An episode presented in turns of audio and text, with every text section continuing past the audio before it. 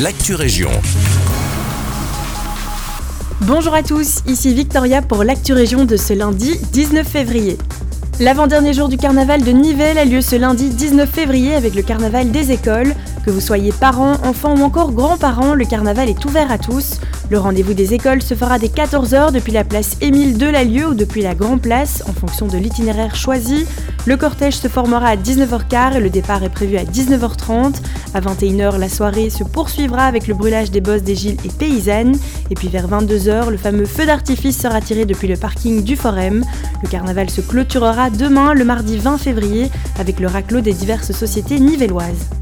Les Troubadours, la troupe de théâtre de Ramilly, vous donne rendez-vous pour leur nouvelle pièce. Pour cette 32e édition, ils joueront une comédie en deux actes, À d'amour, écrite pour l'occasion par Ernest Janssen. Le pitch, Olivier divorcé est en couple depuis quelques temps avec Christelle, également divorcée. Olivier va proposer à Christelle de l'épouser, mais tout ne se passera pas comme prévu, puisque l'irruption d'un hacker d'amour viendra perturber ses plans.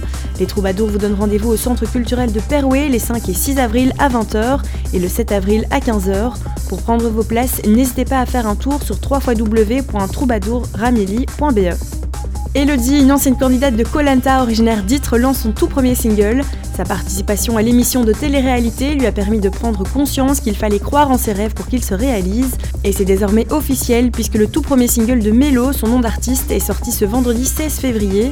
Vous pouvez retrouver son titre Un mec à la rue sur toutes les plateformes de streaming. C'est la fin de cette Actu Région, merci de nous avoir écoutés.